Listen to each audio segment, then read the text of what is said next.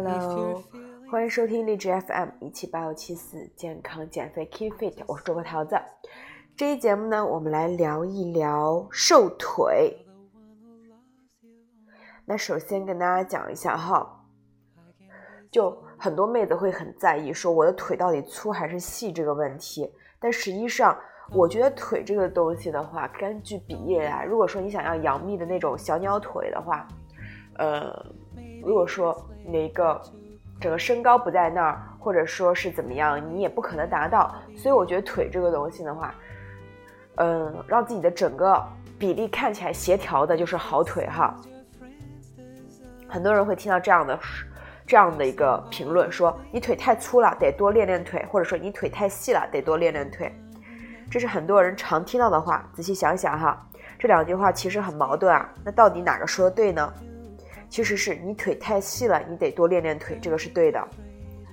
想让腿变细的话，专门抽出时间练腿可能适得其反。看到这，肯定有健身达人说，练腿怎么会粗腿呢？只会让腿型变好看呀。我腿腿型本来就很好看，练粗都是练的不对的。等等，先别着急，听我慢慢解释哈。首先，第一，肌肉和脂肪的递减过程是不一样的。大众对减脂啊，一直都有一个根深蒂固的误区，就是认为减脂是可以局部性的，我练哪儿就可以减哪儿。哇，真是太好了呀！但是呢，局部减脂啊，永远都是一个美好的童话。现实是，减脂是全身性的。你的脂肪一直在全身性的消耗，那不存在我想特定减哪个地方的脂肪就能减的事情哈，并且呢，脂肪的生长也是全身性的，不存在我想增加哪个地方的脂肪就能增加。那如果能，那真是广大贫贫乳少女的福音了。那如果说你说你的腰腹比腰腹部比臀部更容易堆积脂肪，其实那只是。因为这个区域的脂肪细胞比较多，脂肪细胞的分布是有个体差异的，这导致每个人肥胖的区域呢有些不一样。那练局部呢，既然练的是脂，不是脂肪，那练的是啥呢？那肯定练的就是你的肌肉了。你的肌肉是可以选择性的增粗增大的，比如说你经常练胳膊，你的手臂就会相应的变得粗有力一些。而且呢，肌肉除了能够足局部性的增大外，还能局部性的萎缩变小。比如说，很多下肢瘫痪的人，他们的腿是非常瘦弱的，基本上是皮包骨头。还有很多做了腿部手术的人，在康复后腿也会变得细小一些。他们需要做康复训练来重新恢复腿部的正常肌力。出现肌肉萎缩的主要原因呢，就是因为肌肉用的少，或者是弃用，导致了肌肉的费用性萎缩。那通过以上信息，我们可以捋顺第一个知识点：脂肪是不能局部性的增减的，它的增减是全身性的。但是肌肉呢，可以局部性的增减。那所以呢，如果你想通过练腿来瘦腿，基本上不太可实可以实现的，因为既减不了腿部的脂肪，还有可能刺激腿部增粗。那为什么很多人通过腿部训练把腿给练细了呢？比如说慢跑啊，很多人通过慢跑成功瘦身，并且腿变细了。首先啊，慢跑的运动强度不高，也没有额外的负重，对于腿部的肌肉刺激其实并不是太大，不太容易让腿部增粗。但短跑是能够让腿部明显增粗的，因为跑的速度快，运动强度大，对腿部的刺激程度就会比较高。你可以发现哈，短跑运动员和长跑运动员在体型上是完全不一样的。其次呢，你到底是要增还是减？归中归中呢，还是要看到你的一个饮食状态的。天天高强度练腿，但吃的热量不够，你的腿部依然会呈现变细的趋势。吃那么少，哪有多余的能量去长腿部肌肉呢？所以呢，如果你想避免让腿变粗，你需要避免的是高强度的腿部训练，比如说大重量的负重深蹲、冲刺宝这些，并且保持良好的饮食状态。那下面给大家分析一下腿粗的原因有哪些呢？一般来说，我们把腿粗分为三种：脂肪腿、肌肉腿和混合腿。脂肪腿呢是指肌肉量偏低但腿部皮脂较高的腿，这种腿围呢可能并不是很粗，但摸起来非常松散，哪怕发力绷紧腿部依然比较松软，能很轻松的掐起一层脂肪，就像泡芙一样。很多从小到大都没锻炼过的人，或者不喜欢运动的人，尤其是女性，并且体重不是太大的话，成年后腿粗的类型经常是这样。那脂肪腿的成因非常简单啊，就是因为缺乏运动，同时饮食结构不好，导致呢腿部堆积了过多脂肪。而肌肉腿呢，就是指腿部皮脂厚度较低或皮脂正常但肌肉量较高的腿。这种腿绷紧腿部后呢，能明明显看到股四头肌的内外侧和内侧头和外侧头。那这个什么叫股四头肌的内侧和外侧头呢？就是绷紧腿部后，膝盖上方两侧有两个凸起的，就是是内侧头和外侧头了。这种腿呢，一般只有在系统健身多年的人的身上才会出现，是一种非常健康的腿部状态。好，下面讲混合腿。混合腿呢，指的是腿部皮脂较高，同时肌肉量也较高的腿。这种腿绷紧腿部后呢，摸起来较硬，但看不到明显的肌肉线条。混合腿呢，可能是出现在系统健身多年但饮食控制不严格的人身上。也可能出现体重较大的肥胖人士身上，可能出现在青少年时期受过一定下肢训练，但成年后逐渐停练的人身上，也有可能出现在不怎么锻炼的普通大众身上。那混合腿的成因就比较复杂了。体重较大的肥胖人士大部分是混合腿哈，因为体重较大导致日常生活中下肢承受的负重较大，所以腿部的肌肉会适应性的增粗。来承载过重的身体，还有一种就是腿部的代偿性增粗。什么是代偿性增粗呢？我们用一个例子来解释哈。大家都都知道，我们足底有一个凹陷系统，叫做足弓。上学的时候呢，体检会检查这个部位，判断你是否得了扁平足。那如果你是扁平足的话，医生可能会说你不太适合进行跑步、跳跃这类运动。回忆起来了吧？其实呢，很多扁平足或足弓塌陷的人都会呈现出小腿较为粗壮的现象。为什么？因为足弓的一个重要功能是减震缓冲，保证足底支撑的一个稳定性。但是如果你的足弓不够高，或者你是扁平足的话，在行使支撑功能的时候就会出现问题啊。这个时候呢，人体为了提高身体的稳定性，会使用肌肉来代替足弓的一部分功能。来提高足底支撑的稳定性，结果呢就会让小腿肌肉变得更加发达，来弥补足底支撑稳定的不足。同时呢，足弓不够高，或者说是扁平足，也会导致外八字的内步态。长期外八字步态呢，会使小腿内外侧肌肉发展不平衡，导致腿型走样哈。这种现象叫做代偿性增粗。很多体态不对称呢，或者说骨骼结构异常的问题，都会导致腿部出现增粗。比如最常见的就是骨盆前倾或膝超伸，就比较容易导致腿粗了。好的，那说了这么多前导知识，我们要进入主题了。究竟怎么瘦腿呢？这大家最关心的，对不对？其实呢，不管是脂肪腿还是混合腿啊，小瘦下来最关键的是减脂。多做全身性的训练，这个时期呢，腿部训练还是要做的。下肢训练的消耗会很大，并且控制好饮食，这点非常关键。这是直接能够减你腿围的方法。如果你通过一段时间的系统训练和饮食控制，体脂率已经较低了，腿也变细了，但你还是觉得腿粗，还是想再细一点，这时候就要注意了，就是不要过多的练腿，把腿部训练先放一放。我们前文讲到哈，肌肉是可以局部增粗的。如果你经常刺激腿部呢，腿部就会出现一些适应性增粗。想控制最好的方法就是少练腿或不练腿。除此之外呢，你还要根据自己的腿型进行一些针对性的体态调整，减少腿部的代偿性增粗，来进行瘦腿和完善腿型。所以很多人问啊，为什么瘦腿训练叫瘦腿，而课程里面并不练腿呢？因为呢，瘦腿训练是为了改善腿部的代偿性增粗，所以呢，会更多的推出一些类呃，针对于臀部或腹部的训练，调整下下体的一个体态，改善腿部的肌肉发力，从而达到瘦腿的目的。所以大家记住哈，就是说你要去让你的腿部变粗、更有力量的话，那你一定要去蹲腿。那如果说你想要去减脂、减你腿部的维度的话，那其实饮食还是最重要的，因为你是肌肉腿或者你是混合腿的话，你的体脂是比较高的。你要把体脂去掉之后，你才知道你的腿真实的维度是多少。大家知道吧？不要盲目练腿哈，不然腿可能越练越粗的。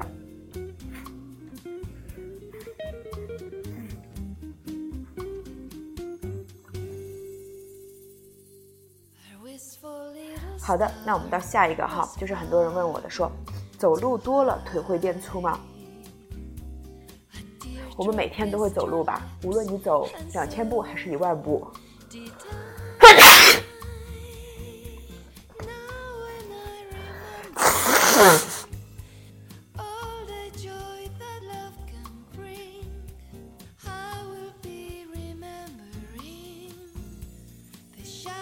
好的，那我们就来跟大家讲一下，走路多了腿会变粗吗？小腿肚上的肌肉呢，是人体最有力的肌肉。即便呢，从一个从来不运动的大胖子，也能轻易的用单侧的小腿顶起全部的体重。不信你单脚站，垫一下脚尖。对于一些从不运动的人来说啊，小腿是最有可能出现太多肌肉的位置。这是因为呢，如果没有专门训练这部分肌肉呢，一定是因为这在日常生活中你重复次数最多、持续时间最长、最久的行为刺激了它。比如说站立、行走。如果再加上体重的话，那就更容易粗了。大家要知道，腿粗的首要原因是什么？是体重。首先还是要说体重。站姿状态中呢，我们的关节负重是从上到下逐次增加的。颈椎呢是只承担头颅的重量，腰椎呢负担头颅加胸廓的重量，髋关节呢是负担头颅加胸廓加骨盆的重量，膝关节呢是负担头颅加胸廓加骨盆加大腿的重量。而踝关节呢是负担头颅加胸廓加骨盆加大腿加小腿的重量的，所以呢越往下的关节负重越大，所以当你的体重越大的时候，下肢肌肉的适应性增生越多，再加上外面包裹的脂肪，就会形成腿粗。所以腿粗的人呢，大部分都是因为体重太大了。好，我们讲第二，运动环境。在非睡眠状态呢，我们的运动系统呢始终处于一个运动环境中，不管是趴在床上玩手机呢，还是坐在办公桌前用电脑，又或者是在开车等电梯挤步挤地铁时步行，这种在生活中无法避免、必须进行的日常活动呢，构成了我们的运动环境。对于没有运动习惯、不进行专门训练的人来说呢，运动环境决定了他身体的运动系统强度。举个例子呢。每天上班需要坐公交、坐地铁的人，就比开车、坐车的人运动刺激多；需要在中途上车然后站一路的人呢，就比始发站能坐到，呃，座位的人运动刺激多；需要站两个半小时才能到站的人呢，就比站半个小时就能到站的人运动刺激多。当这种非主动不得不发生的运动环境长年累月的影响时，这些运动刺激呢，就会使运动系统。主要是肌肉体积、骨密度等不断的适应性增生，一直增生到能与运动环境相匹配为止。当相对稳定的运动环境对运动系统造成影响时呢，低于环境的强度的训练呢，就不会对肌肉起到任何增长和刺激的作用了。而且进入新的且运动刺激更多的运动环境中，肌肉会进一步的发育。所以呢，如果在日常生活中不得不长时间处于站立行走的状态呢，腿一定会比较粗。这个时候通常说的是工作时间不得不挤，呃，不挤几小时都是在站或者走的人，正常状态通勤的包括在内。如果体重本身就较大的话，腿就一定比较粗了。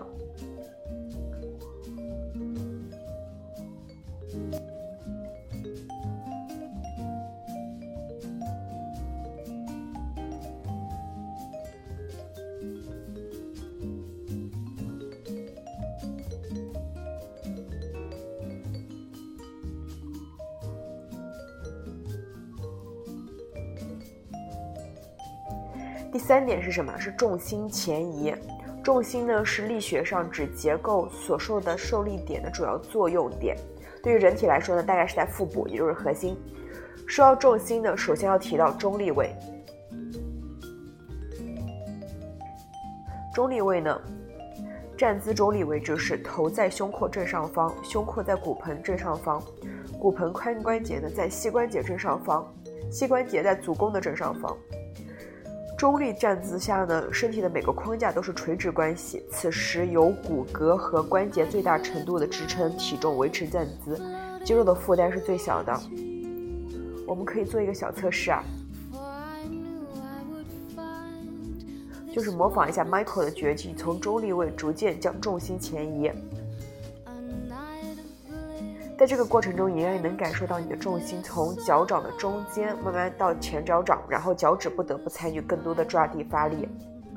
如果呢，你的重心前移的状态下保持一会儿，你就会感觉到小腿在发力，类似踮起小肌的发力感。当存在一些体态问题，比如说伸脖子、驼背、挺小腹，都会让重心整体前移。站姿中立位时呢，由于重心垂直支撑，小腿不需要负担。很多体重的压力，当重心无法保持中立时，小腿不得不多发力。如果再加上上面提到的体重大和刺激较多的运动环境，腿粗就是必然的了。所以呢，改善重心前移也很重要。具体可以怎么做呢？可以用泡沫轴、用滚轴去做站姿平衡训练，这样能让你感受到什么叫中立位。因为你不在中立位，你就会摔倒啊。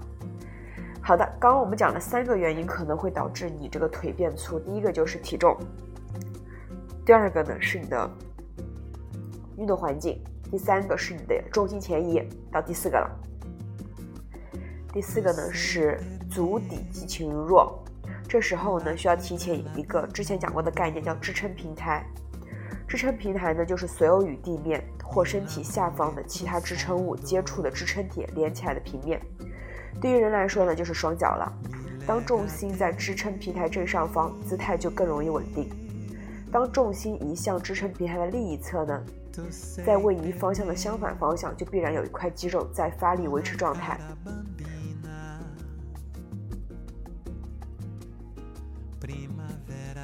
放在我们身上呢，我们的支撑平台脚，它有脚掌和脚趾来提供支撑平台面积。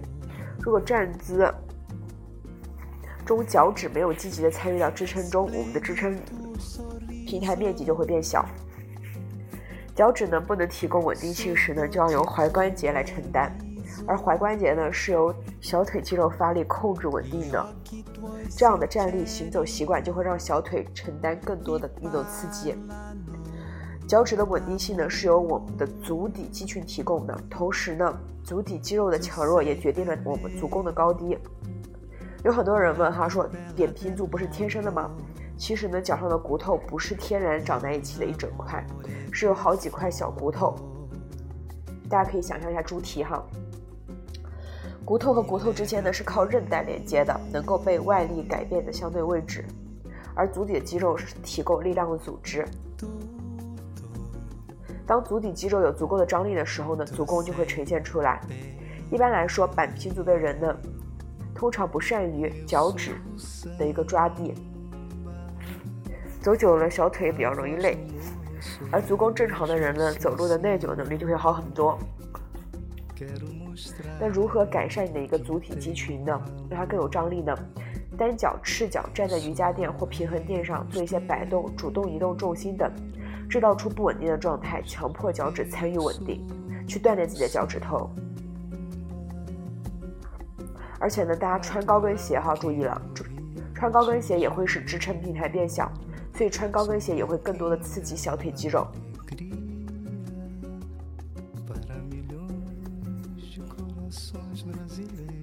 好，第五个还有什么原因可能会让你腿粗？就是你的踝关节或者髋关节不灵活，你的踝伸不足，踝伸就叫足背屈，就是勾脚尖的动作。正常的踝关节呢，应该是可以主动运动，踝伸达到三十度左右。我们在走路的过程中啊，脚蹬地推进的发力，就是由一个绷直脚背的发力完成的。这个动作呢，越积极，提供发的发力的一个对抗阻力越小，小腿的刺激就会越多。如何改善踝伸不足呢？要加强踝伸活动范围，需要训练多做勾脚尖发力的动作。并且呢，还有可能是你的一个髋就没有那么有灵活性，这时候就要锻炼一下自己的髋。大家要知道哈，呃，小腿不是单独存在的，它在我们的日常活动中，它都会参与到运动。所以说，如果你觉得你的小腿很粗，或者你的腿部力量不是很够的话，那你应该去做一个系统性的训练，我会觉得更好一些啊。那么这期节目呢，就跟大家去讲了一下。关于瘦腿的一些原理，如何去，呃，分辨自己应该怎么去做，去改善自己的腿型。那么，希望这期节目对你有帮助哦。感谢大家的收听，我们下期节目再见。